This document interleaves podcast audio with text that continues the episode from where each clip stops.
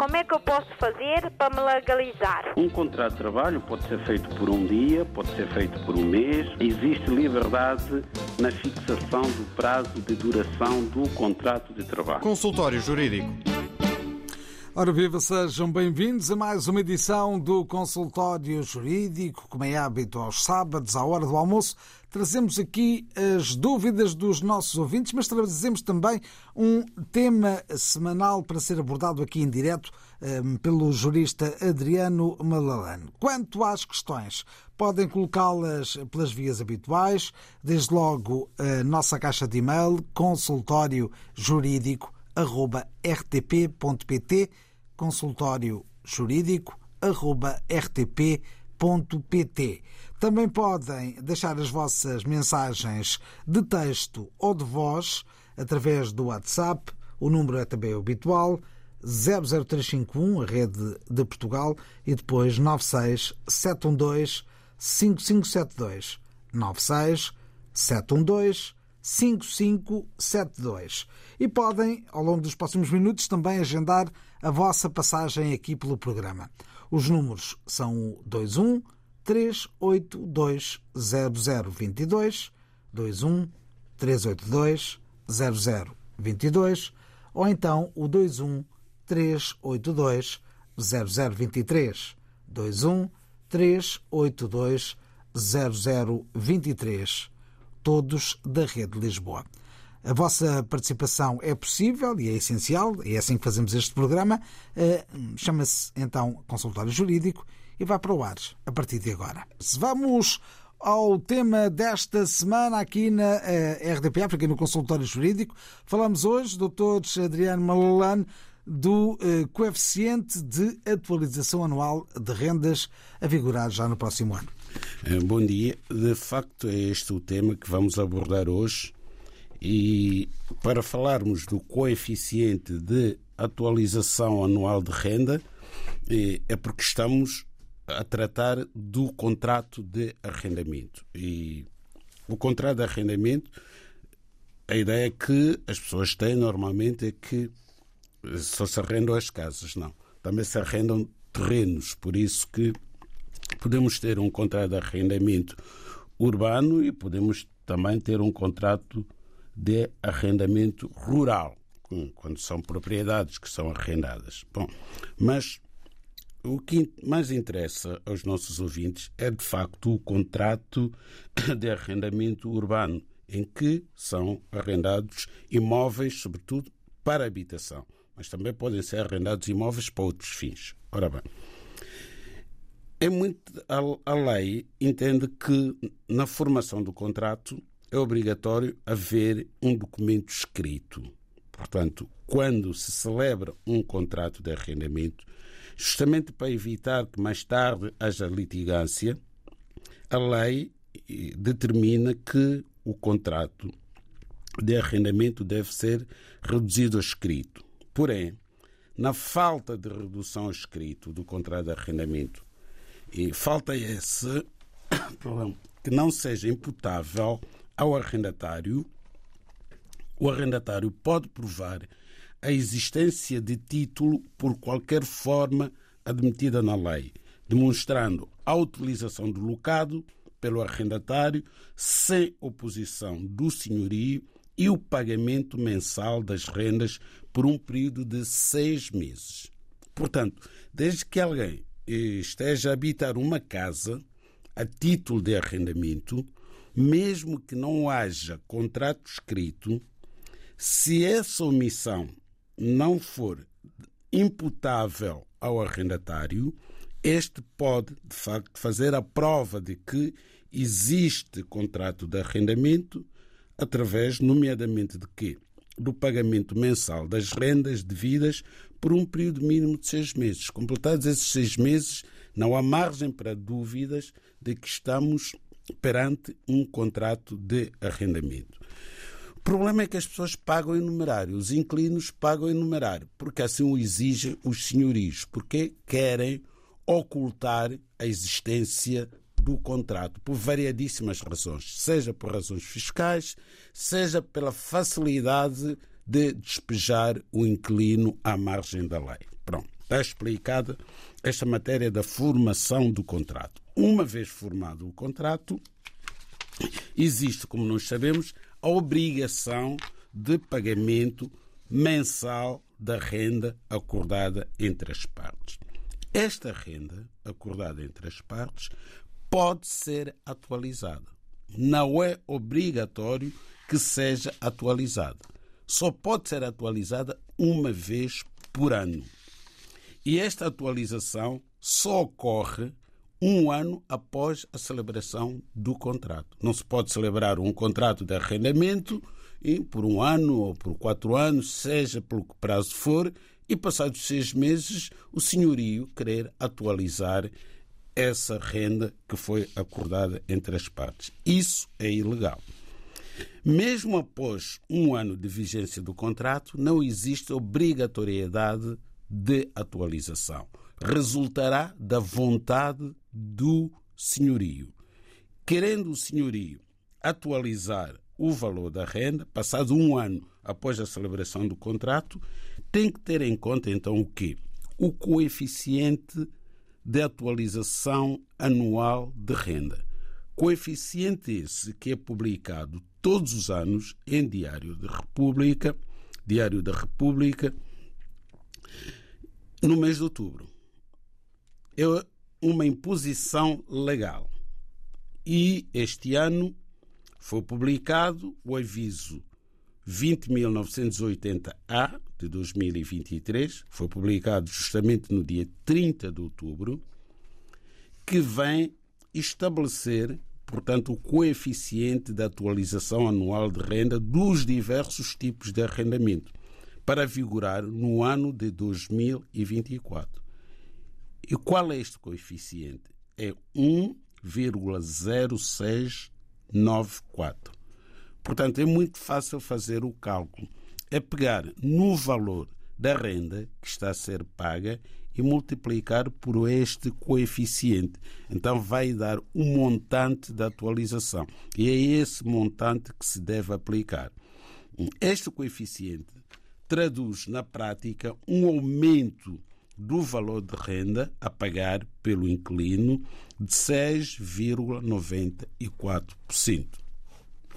Então, qualquer inquilino, se receber a carta do senhorio, tem que ser uma carta registada com aviso de recepção, com antecedência de 30 dias em relação à data em que o senhorio pretende que seja paga a nova renda, pode facilmente calcular se o aumento proposto pelo senhorio é legal ou não. Isto é, se não ultrapassa o montante máximo de aumento de renda permitido por lei.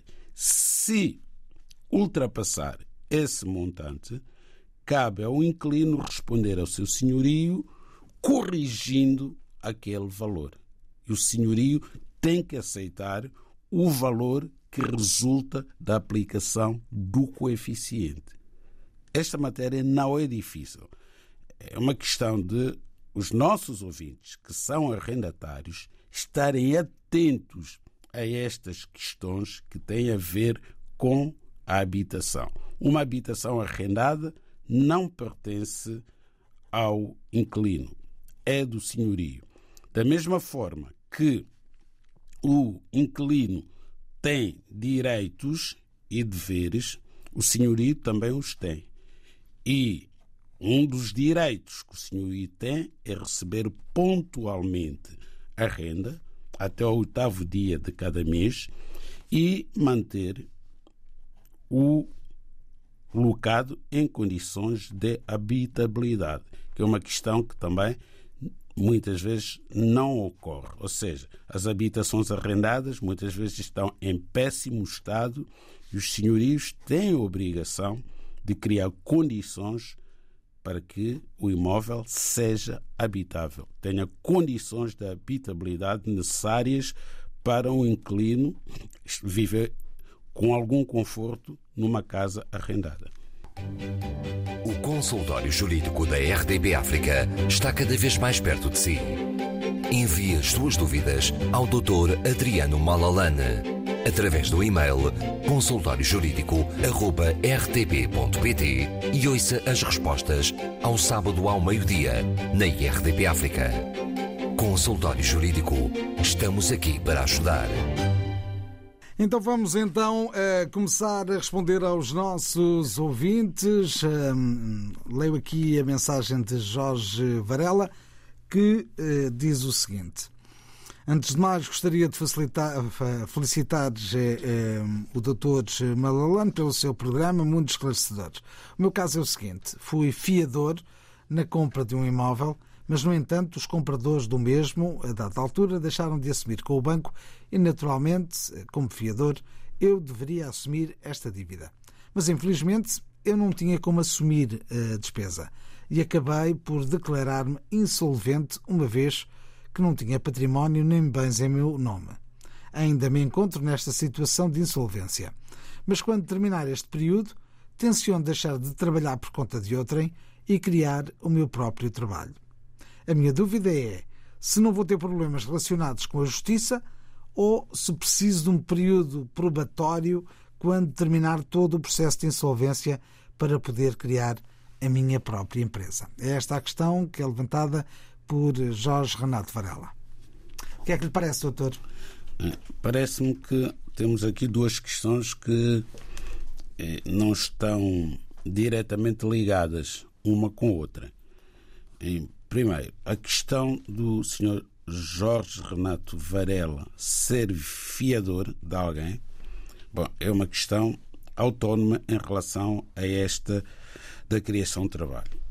Pois bem, eh, alguém contraiu um empréstimo para a compra de casa, naturalmente, ao banco e precisava de ter fiador. E pediu aqui ao Sr. Jorge Varela para ser seu fiador. Bom, ao assumir a fiança, eh, o Sr. Varela, portanto, nos termos eh, do regime jurídico da fiança, aceitou ser devedor daquele empréstimo, embora de forma subsidiária, isto é, ele só seria eh, chamado a assumir a responsabilidade pelo pagamento do empréstimo caso o mutuário do banco deixasse de cumprir com a sua obrigação, que foi o que aconteceu, infelizmente.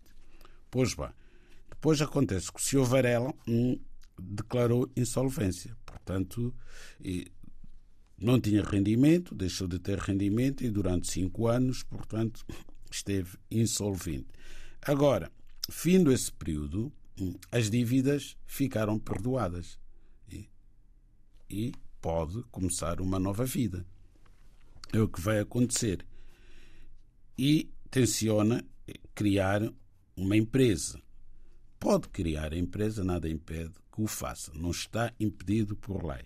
Agora, quanto ao contrato de fiança, esse mantém-se naturalmente. Se a dívida ainda não tiver sido paga, o contrato está válido. Portanto, o banco tem toda a legitimidade para, a partir do momento em que o Sr. Varela volta, voltar a ter rendimentos, porquê? Porque o contrato de, eh, de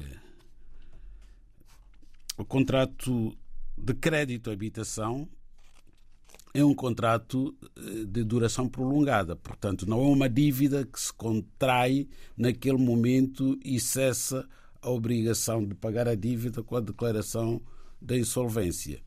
É uma dívida que vai sendo paga em prestações sucessivas e as prestações vão se vencendo.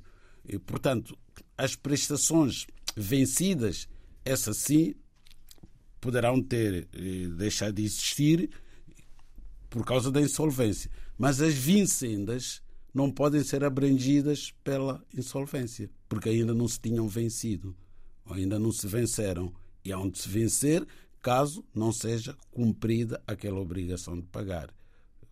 Porque é um contrato de trato sucessivo, vai-se pagando. Eh, portanto, isto é como num contrato de arrendamento, por hipótese. Num contrato de arrendamento, a pessoa, no mês de janeiro, não deve o mês de fevereiro. Porquê? Porque não, ainda não venceu a dívida, digamos assim, de renda. deve é a renda do mês. No contrato de empréstimo é a mesma coisa. São contratos com prestações mensais.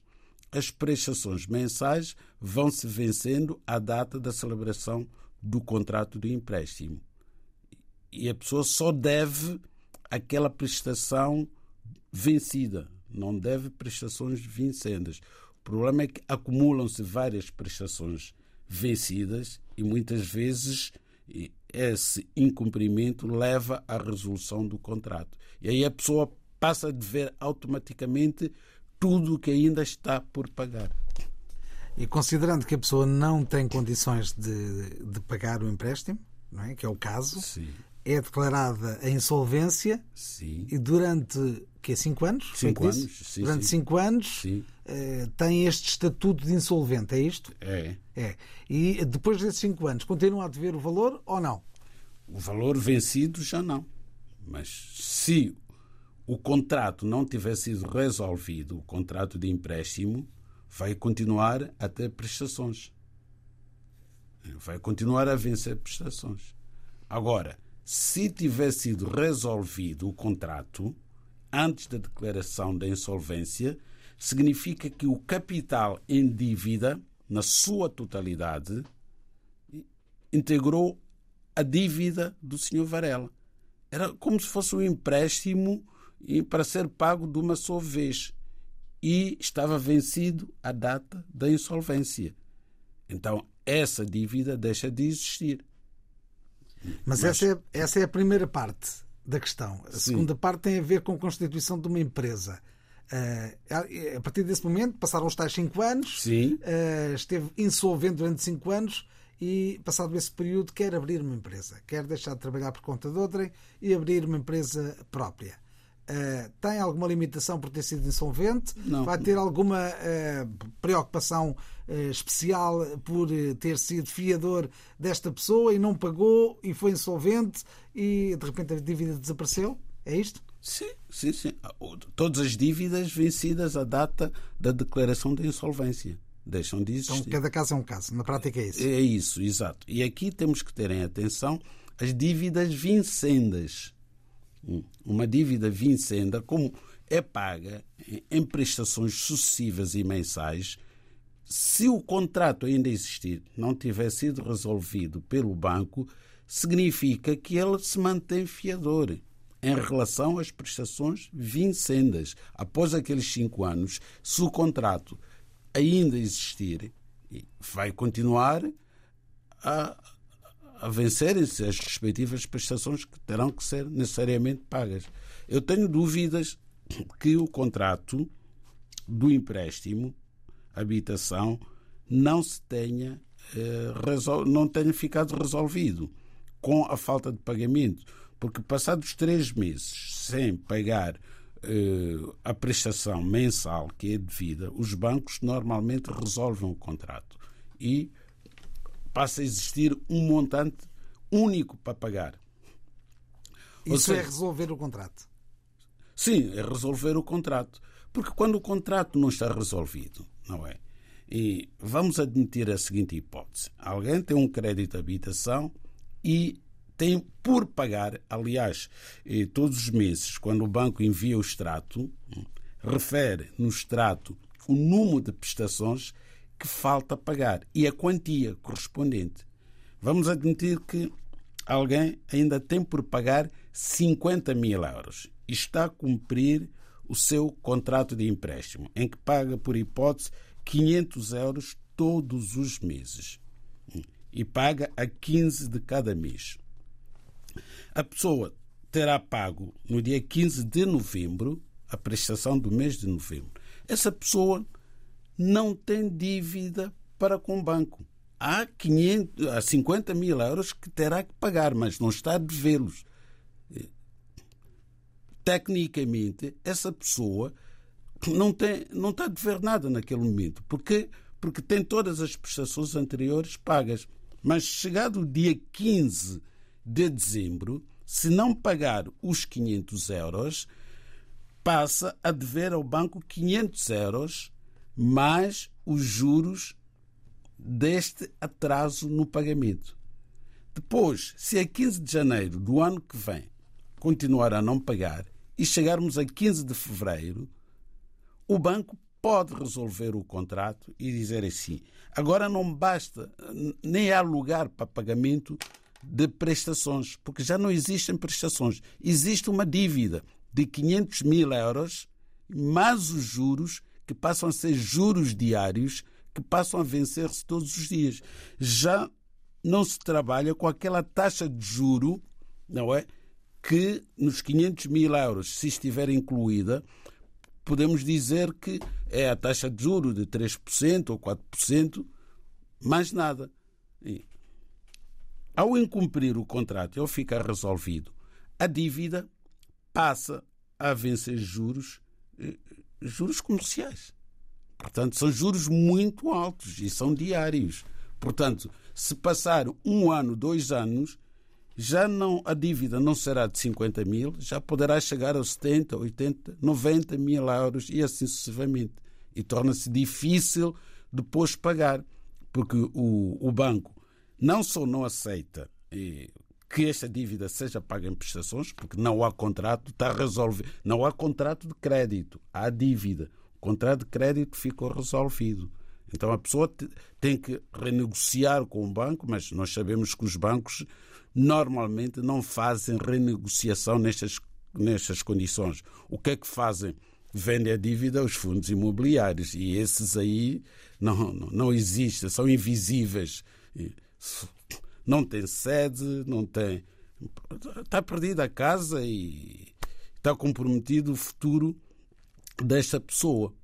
Porque é praticamente impossível pagar estas dívidas que são vendidas aos fundos imobiliários. É praticamente impossível.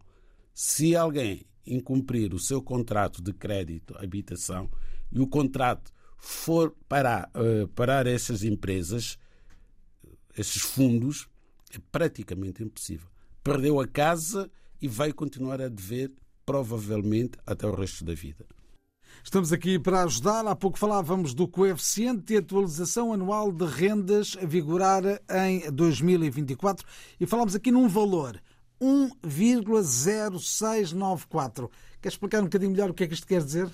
Quer dizer que a renda que estiver a ser paga neste momento por uma determinada pessoa se esta pessoa, chamada arrendatário ou inquilino, receber a comunicação do seu senhorio de que a renda vai aumentar, tem que ir ao valor da renda. Vamos fazer uma simulação. Vamos admitir que esta pessoa está a pagar 300 euros de renda mensal e recebe a comunicação do senhorio de que, a partir do dia 1 de janeiro de 2024, a renda vai aumentar. Este inclino tem que ir ao coeficiente de 1,0694 e multiplicar por 300 euros para encontrar o valor legal do aumento desta renda de 300 euros. Vai dar 20 euros. Significa o quê?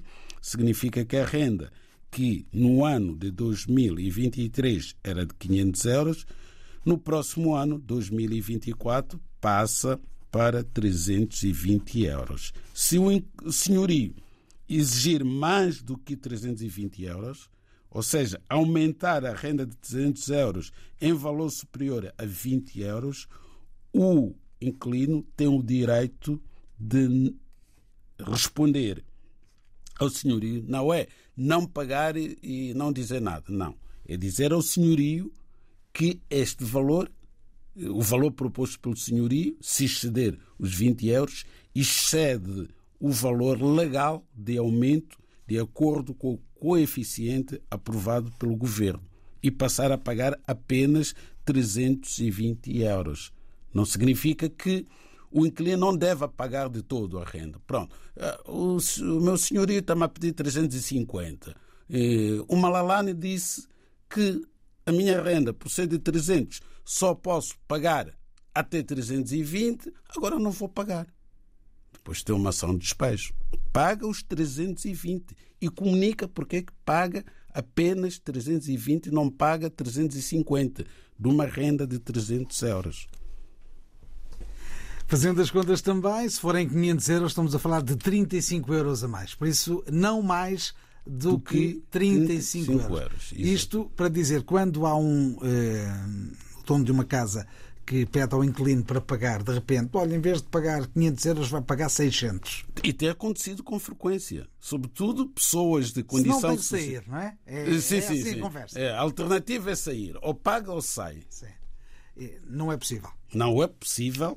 Não só não deve pagar para além do coeficiente, como não pagando para além do coeficiente, o senhorio não tem o direito de desocupar a casa. Não pode mover o despejo por o inquilino se recusar a pagar para além do que está previsto na lei. Para ter a certeza do seu caso concreto, apenas tem que fazer multiplicar o valor da renda que paga pelo coeficiente. Pelo tal 1,0694. Exatamente. 1,06, pronto, para facilitar. Para facilitar, exatamente. 1,06 o que dará então uma diferença muito pequena. Neste caso são 20 euros em cada 300, se forem 600 são 40, 40 uh, se forem 500 são uh, 35, 35 e, por, e por aí adiante. Por aí adiante. Aliás, estamos aqui a falar desta questão porque conhecemos casos eh, concretos em que os senhorios chegam e dizem a renda para o ano vai aumentar, e verbalmente, ainda por cima, não há nada escrito vai aumentar 300 euros. Se não quiser pagar esta renda, terá que libertar a casa. E as pessoas entram em pânico, naturalmente. Primeiro, não há aumento de renda verbal. O aumento de renda tem que ser através de uma carta que é escrita ao senhorio. E nessa carta, o senhorio, eh, ao inquilino, o senhorio deve explicar a fórmula utilizada para achar um novo valor o valor do aumento. Se for um aumento verbal, esse aumento não existe. Esse aumento. No caso do aumento verbal, o inquilino não deve sequer deixar de pagar aquele montante que pagava. É diferente do aumento que é feito por escrito, aí sim deve responder à carta. Agora, se o senhorio vai à casa do seu inquilino e chega lá e avança um valor qualquer sem que explique porque, como é que achou aquele valor, e só se pode explicar por escrito, não é verbalmente, então aí não existe obrigação da parte do inquilino de deixar de pagar o valor que vinha pagando.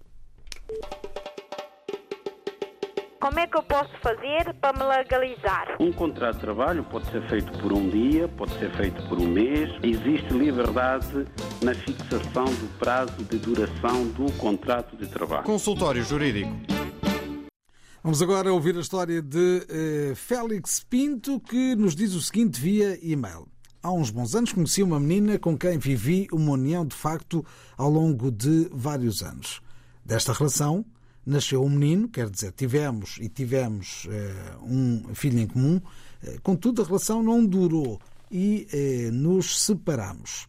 Ao longo da relação com, com a pessoa em causa, como ela não tinha rendimentos e era estrangeira, pude facilitar-lhe a legalização, declarava tudo em nome do casal. Na altura comprei uma casa e na escritura pus o nome dela. Ela nunca contribuiu com nada, eu paguei a casa na sua totalidade, dado, o, dado rendimentos altos que eu possuía. Agora, e depois de muitos anos desaparecida, apareceu a exigir a venda do imóvel e para lhe dar metade do valor. Gostava, gostava que, me desse, que me desse alguma orientação sobre a forma de conseguir uma saída para não ter de vender o imóvel que gostaria que ficasse para o nosso único filho, que tem hoje 15 anos.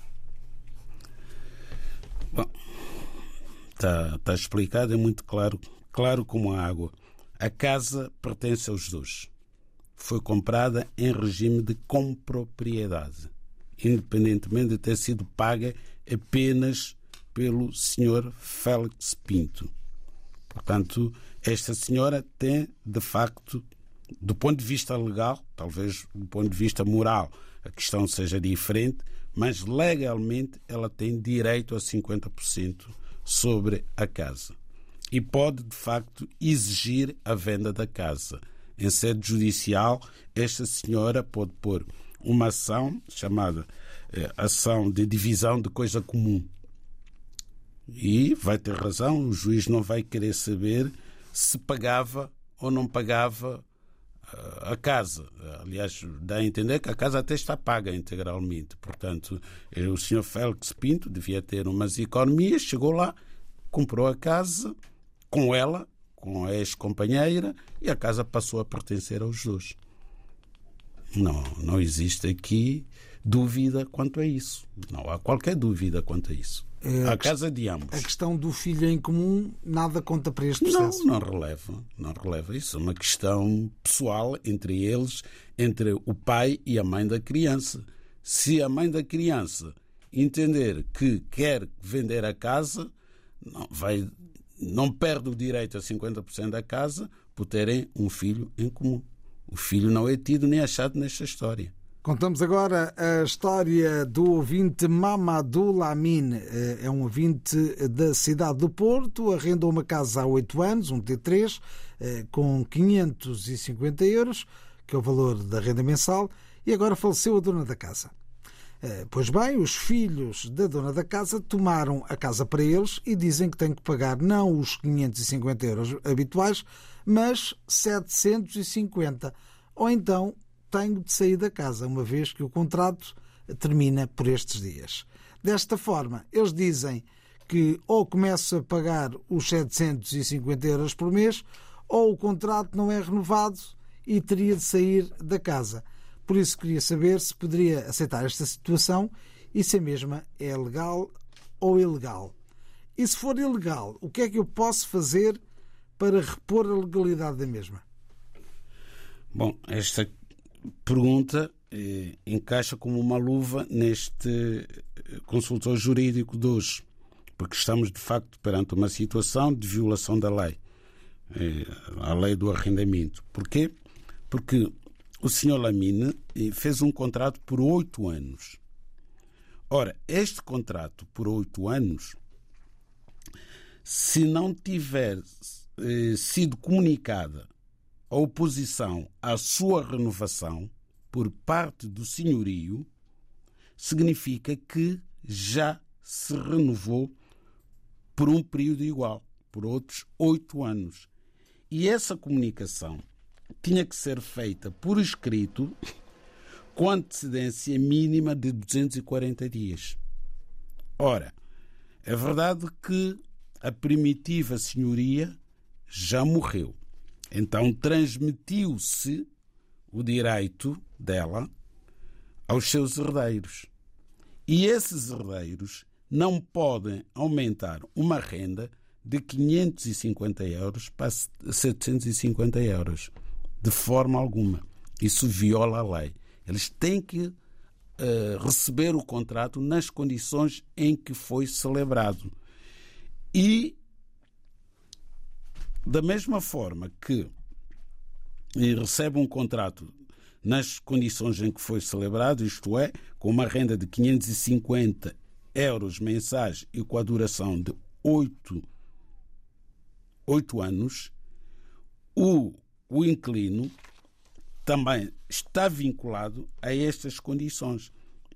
E deste ponto de vista, até só tem direitos em relação a esta questão em concreto. O direito de se manter no locado, isto é, na casa arrendada, por um período de oito anos, porque diz aqui na sua mensagem que o contrato eh, vai terminar eh, nos próximos dias. Ora, o contrato não termina. O contrato renovou-se automaticamente quando faltavam 240 dias para o seu término, se não recebeu uma carta registada com aviso de recepção com esta antecedência de 240 dias em relação à data em que o contrato começou a vigorar, há oito anos atrás, significa que se renovou por mais oito anos.